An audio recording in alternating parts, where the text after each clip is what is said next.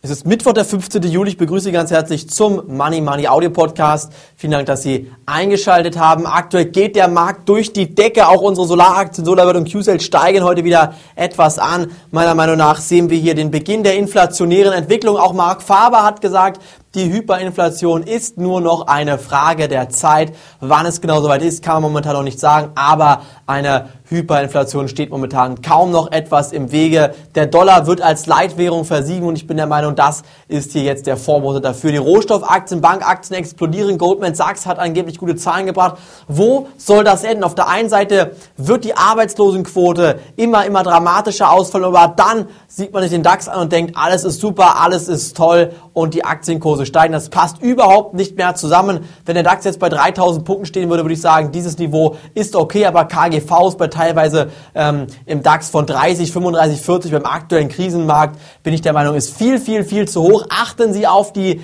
wichtigen Signale. Ich habe gerade für Sie eine neue Money Money Sendung aufgenommen. Bitte morgen reinschauen, wenn Sie bereits Money Money Abonnent sind des Börsenbriefes und ansonsten am Samstag ab 11.30 Uhr bitte unbedingt reinschauen. Ich werde erklären, wie Sie hier jetzt noch wirklich gute Gewinne in den nächsten Wochen und Monaten machen können. Ansonsten kann ich für heute nur noch Ihnen den Rat geben, lassen Sie die Finger von Short Put-Optionsscheine oder Short-ETFs. Im Moment ist das Risiko zu groß, auf fallende Aktienkurse zu setzen.